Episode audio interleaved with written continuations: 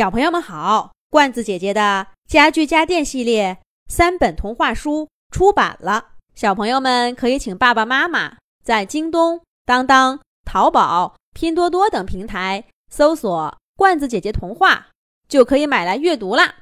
这一集，罐子姐姐继续给小朋友们讲考考家的家具家电系列奶瓶小贝的故事。考考小朋友一天天长大。繁忙的婴儿用品们突然清闲下来。最先放假的是那个喂奶用的抱枕。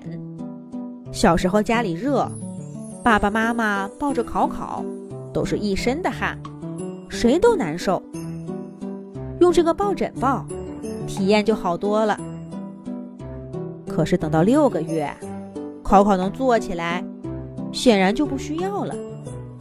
接下来是小包被。天气转暖，考考小朋友也变得活泼，两条爱动的小腿儿再也不愿意受束缚了。再然后，婴儿床、尿布台分别进入半退休的状态。一开始呢，大家都松了一口气，总算能歇一阵子了。可是呀。随着无所事事的日子一天天过去，伙伴们开始感到落寞。特别是当考考妈妈把用不到的婴儿用品分门别类放好，从前一起忙忙碌碌的朋友们几天都说不上一句话，大家伙开始不适应了，甚至开始不安地讨论以后的出路。不过小贝呢，差不多工作到考考一岁半，那会儿的他依然意气风发。彻底结束工作以后，小贝在柜子里呼呼大睡了整整三天，任谁都叫不醒他。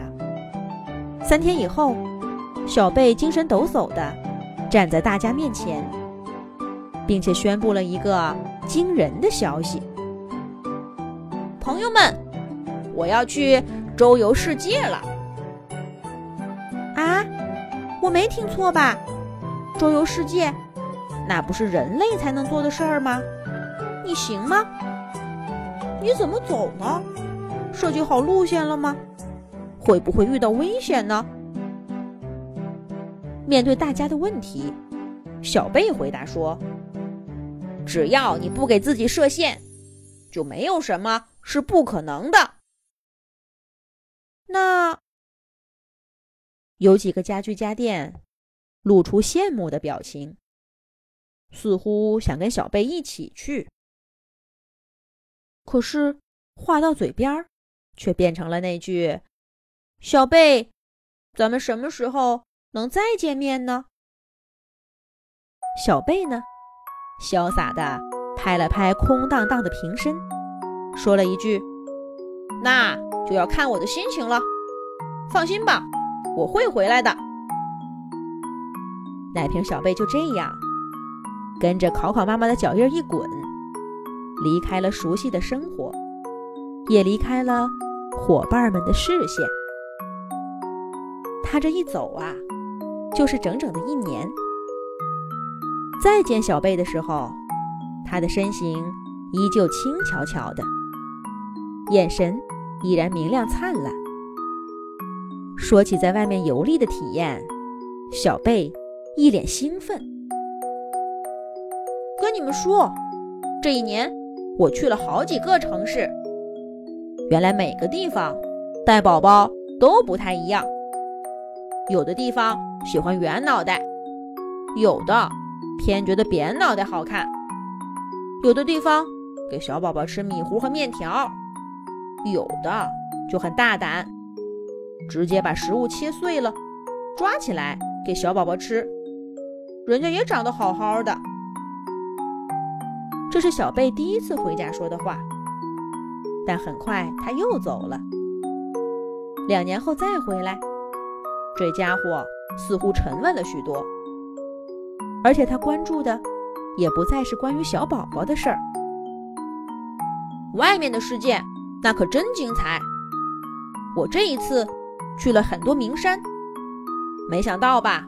不用跟着人类，我一样可以去许多地方。来来来，快来看我拍的照片。从那以后，奶瓶小贝大概每年都要回来一次，每次回来都跟大家交流一番自己的见闻。不过这一回，在跟小猫咪咪一块回来之前，奶瓶小贝大概离开了有三年。这次突然出现，伙伴们都乐坏了，缠着他讲有趣的故事。可是小贝简单跟大家打过招呼以后，表情突然变得凝重起来。小贝，朋友们，我这回出去不是去玩的，而是去了一个地方，那里的小宝宝们非常需要我们的帮助。你们有愿意跟我去的吗？可是，我们都是考考小朋友用过的婴儿用品呀，会不会？不会的，我保证，绝不会有人嫌弃我们不是全新的婴儿用品。有人愿意去吗？我愿意，我愿意，我也愿意。婴儿车、婴儿床、小包被、小衣服。纷纷从阳台上、柜子里、床底下跳了出来，跟着奶瓶小贝冲出家门，去找那些他说的需要帮助的小朋友们了。只剩下一脸目瞪口呆的家具家电，看着一片狼藉。最后，他们都把目光投向小猫咪咪。咪咪愣了一下。很快，喵的一声跳起来。喵！不是我扔的，不是我扔的，我咪咪可背不动这个锅。哈哈，婴儿用品去哪儿了呢？小猫咪咪又该怎么办呢？恐怕咱们要过几年才能知道了。